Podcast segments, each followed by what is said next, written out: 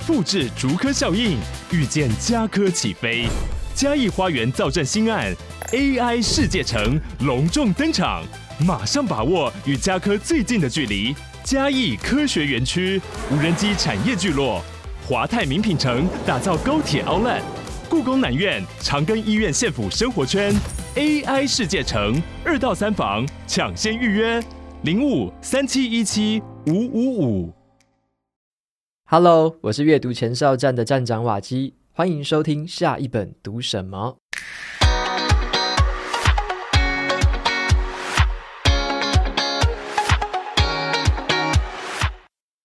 今天我要跟大家分享的这本书叫做《谦逊》，它会带我们从一种科学的角度重新认识这个经常被忽视的美德。透过这本书呢，我们会了解到谦逊可以让我们更接近自我，更亲近他人，而且可以帮助我们敞开心胸，接纳这个世界本来的样貌。在这一集的节目里面，我就来跟大家分享一下对于谦逊的一些误解，然后呢，谦逊它真正的模样。还有谦逊在伴侣关系当中是扮演什么样的角色？那今天的这本书呢，有提供两本抽奖证书，如果有兴趣参加的朋友，欢迎前往节目资讯栏参考看看。你觉得谦逊是一种美德吗？谦逊在这个时代还派得上用场吗？还是你觉得说谦逊已经是一种很过时的观念？跟过去比起来啊，现代的人们呢，变得更加的自恋，可是却也更容易感到很焦虑，还有寂寞。是时候哦，来一点不一样的东西了。那这本书在说什么呢？谦逊的作者，他是美国的霍普学院的社会心理学家，叫做戴瑞凡·汤格兰。他探讨的领域包含了生命、谦逊、宗教、宽恕、关系，还有幸福。那在这本书里面呢，他就挑选了谦逊当做他的主题，带我们从这个科学研究的角度，重新去认识这个经常被忽视的美德。在这本书的一开头，作者他就先指出了现代人常常会遇到的问题，就是呢，现在这个社会普遍的价值观，经常会鼓励那一种很自恋、很自大，还有很自私的人。那这一种的现象，就导致我们每一个人都想要保护自己的自尊心，想要去强化自己在别人心目中的形象。每个人都想要变得更高人一等。那这种追求呢，就会让现代人感到更多的焦虑、寂寞，还有脆弱。所以作者他就借由很多他自己的故事，还有很广泛的这个科学研究，想要告诉我们，从我们自己的本身呢，培养出谦逊的态度。他认为这才是解决这种社会问题的这个关键。那书里面他就很具体的说明了谦逊可以带来的好处有哪一些，培养谦逊的方式有什么，以及呢，谦逊可以对我们还有这个社会所带来什么样的影响。那这是一本让我感觉耳目一新的书。对于谦逊这两个字呢，看完之后会有崭新的理解。那对于这个谦逊，我们很常会有一些误解跟误用。就像是我在读这本书之前呢、啊，对于谦逊哦这两个字啊，我就一直有一些误解跟误用。那我现在讲一下说为什么会有这个状况哦。我以前会认为说谦逊就好像是那种弱者的表现，因为弱者他比较不会把话说满。然后我们看起来他就没什么自信。那另一方面呢、也会觉得说这个谦逊是那一些可能是既得利益者啊，或者是真正的强者，他们拿来掩人耳目的一种伪装啊。所以呢，我们会常常会感觉到隐隐约约的哈，那一些表现看起来很谦逊的人，你有时候会觉得那些人反而很虚伪。特别是啊，在我还很年轻的时候，我会以为那一种在别人眼中看起来很谦逊。就算是一个很好的美德了，所以以前我就会假装自己很谦逊。什么意思呢？就像是当别人要夸奖我说：“诶，你的英文说得真好”的时候，我就会假装很谦逊的跟他回答说：“哎呀，才没有啦，我就刚好记得这几段话怎么说而已。”好，虽然说这个表面上看起来很谦逊，听起来也很谦逊，可是啊，那时候内心的 OS 我就是很自大的在内心这样子说，我就说：“对啊，我的英文就是比你好。”好，虽然说表面上哦没有把它说出来，可是那个时候的我内心并不是真正的谦逊，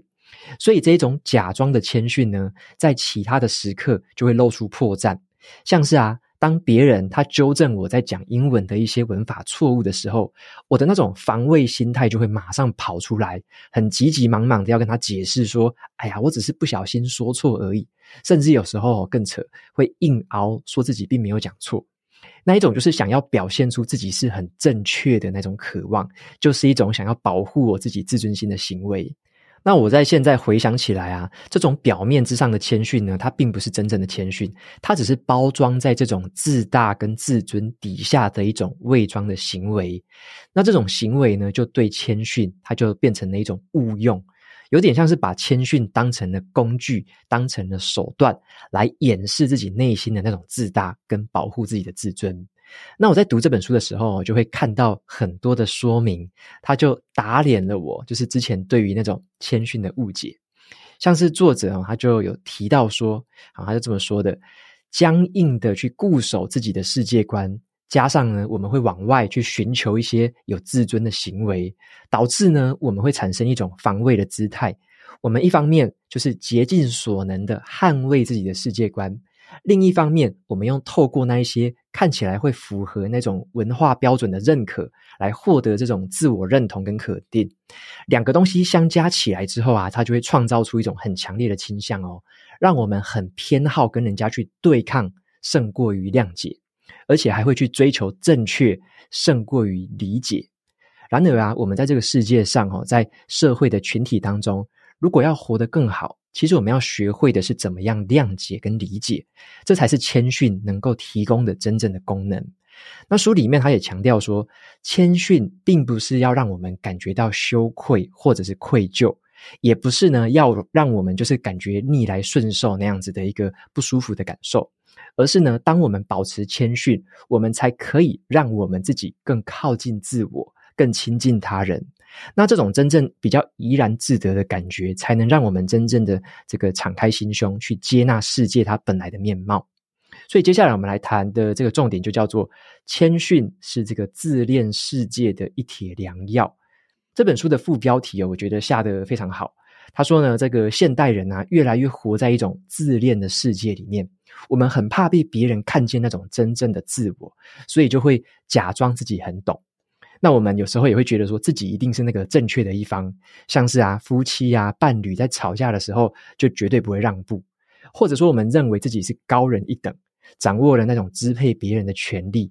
误把这件事情当成是一种有自信的表现。而且啊，我们可能会不想要面对那种一团乱的现实，选择去逃避，选择去躲起来，以为这样就安全了。那这些行为呢，就导致了。更多的人际冲突，让每一个人活得都很像一座孤岛这样子。所以说，这个作者他就主张了，谦逊就是解决这些问题的一帖良药。那到底什么才是真正的谦逊呢？作者他就在书里面根据了很多的社会心理学的研究，归纳出了一个真正谦逊的人所具备的三种特质。好，分别是他们都有自知之明，还有呢，他们懂得自我反省。第三个是他们经常会用同理心来对待身边的人。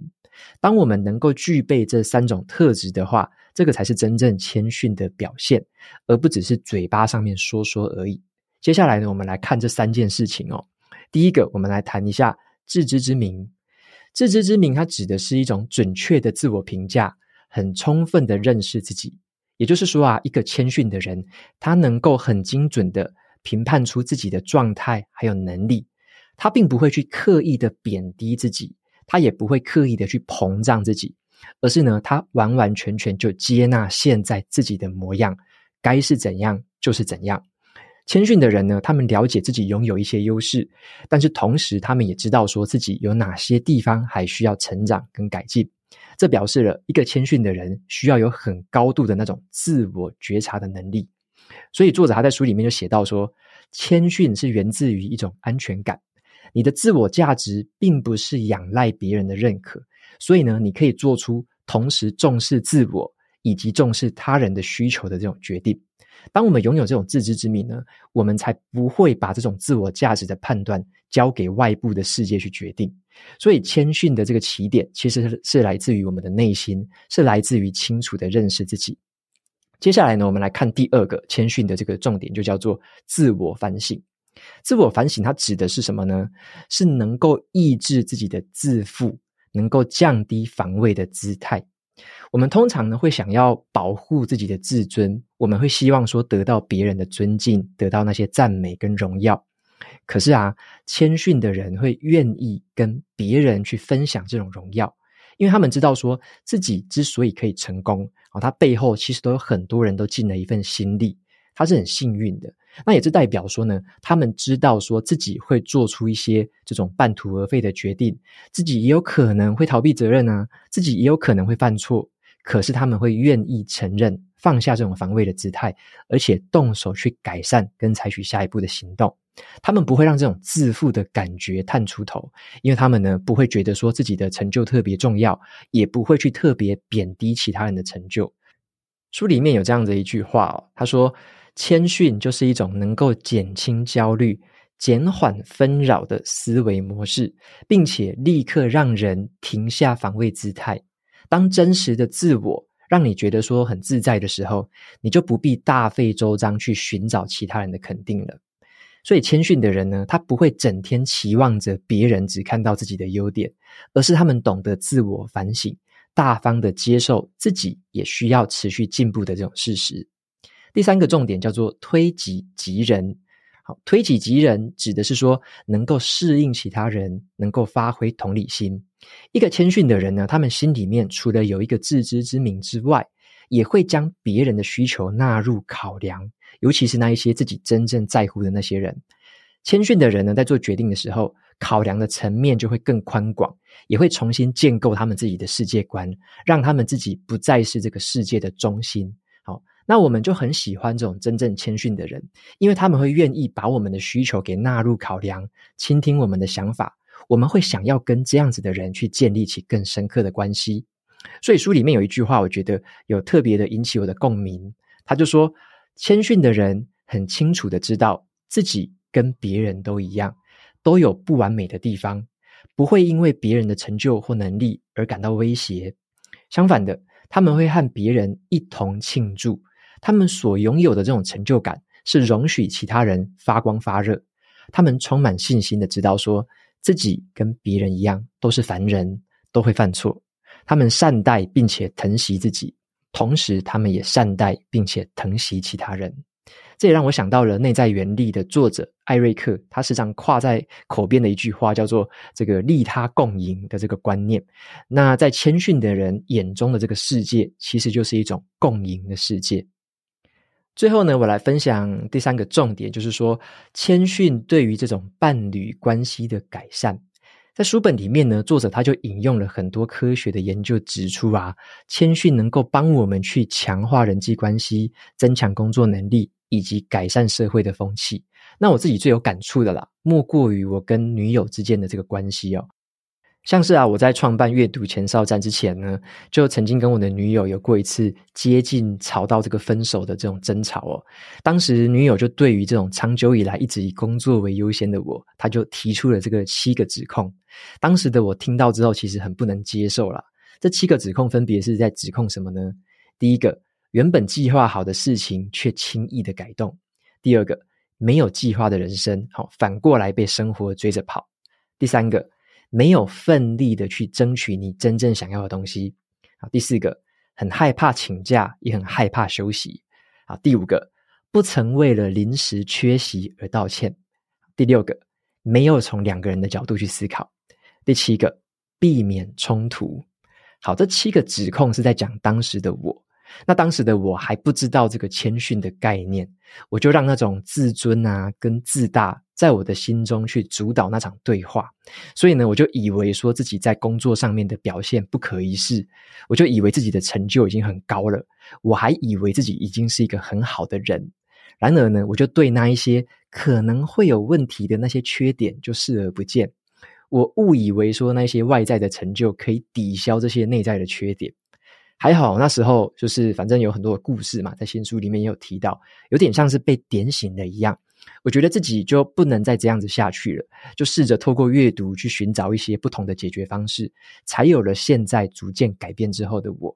我当时就以为说啊，这是一种退让吧，然后我以为这是一种认输，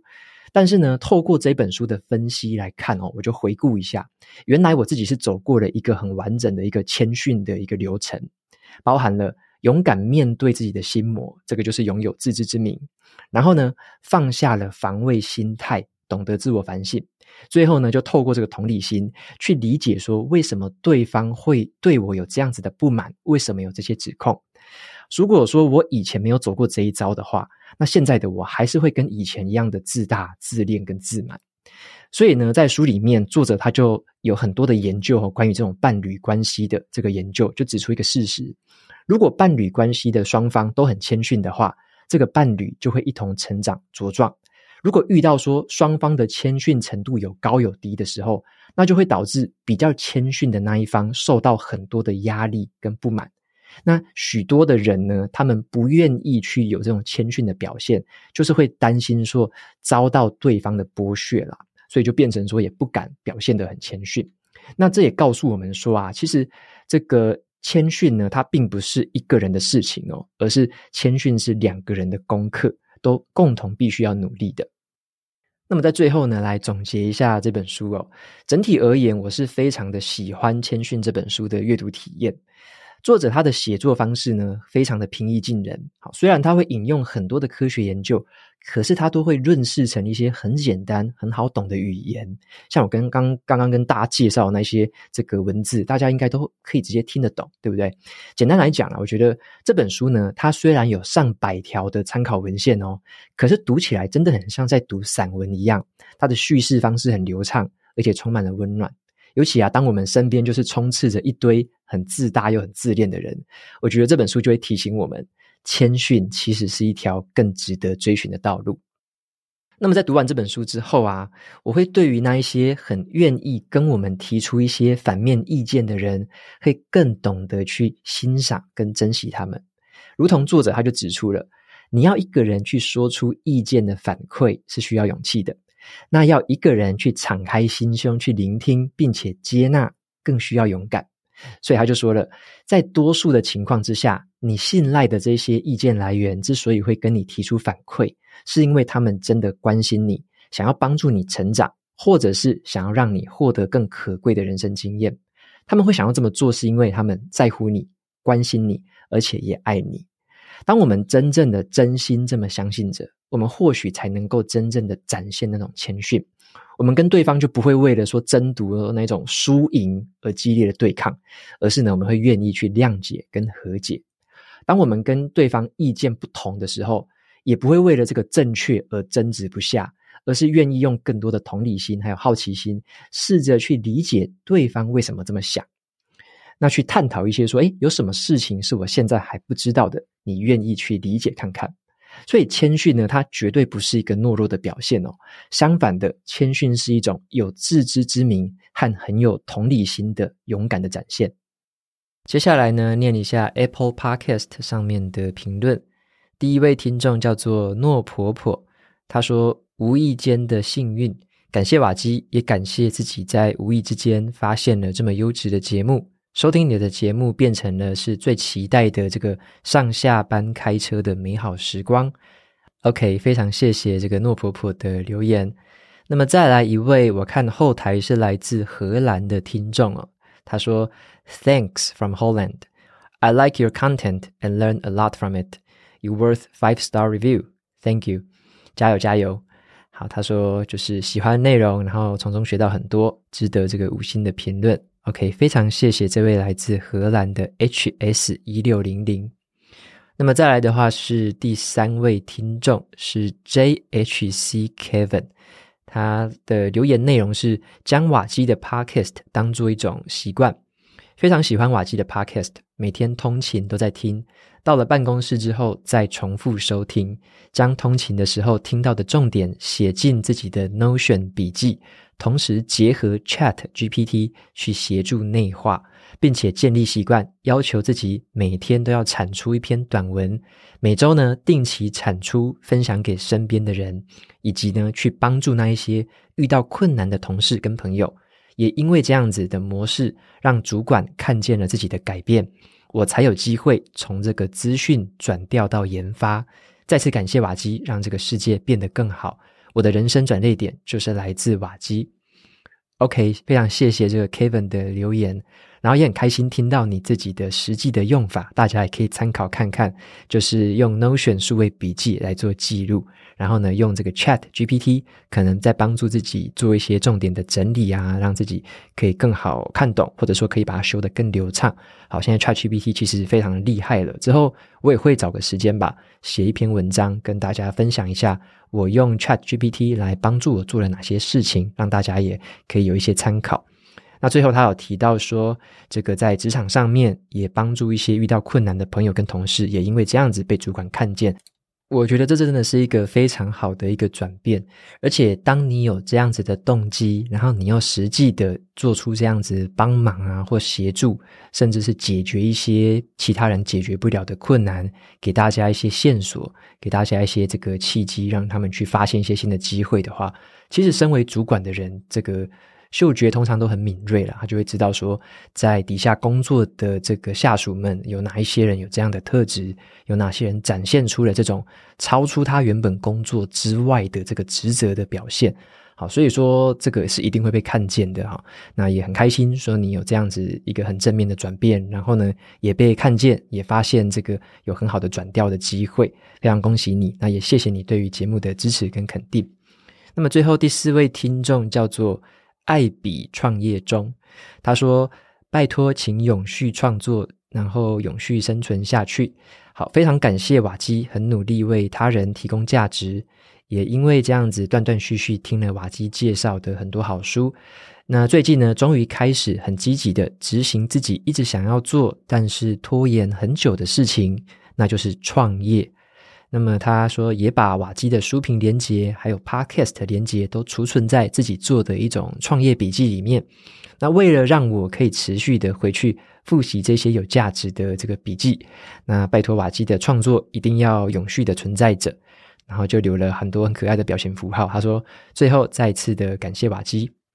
OK，非常谢谢艾比的这个留言，那也很开心听到，就是说不定你已经踏出了这个很重要的第一步了，就是对于创业这件事情。啊，那当然有起点有开始，我觉得是最重要的。那么在这个进行的过程中，就是你会持续的去学习，持续的把，例如说你从我的节目听到一些关于创业啊方面的点子，或是一些实际的做法，你就可以试着用用看，试着去调整成适合自己的模式。在做的过程当中，其实你就会边做边学，而且会越学越好。那很多事情是你一开始没有想到的，你可能一开始还是有点茫然，不知道说该怎么做，该看谁的当范本，该找哪一些这个范例来参考。一开始可能会很茫然，可是当你真的开始做，你有一些行动之后呢，你去找这些资讯，你的那个嗅觉会更敏锐一点，就是你会更知道说啊，哪一些是真的是你要的，那哪一些东西你看了就知道它在打高空，然后呢用不到，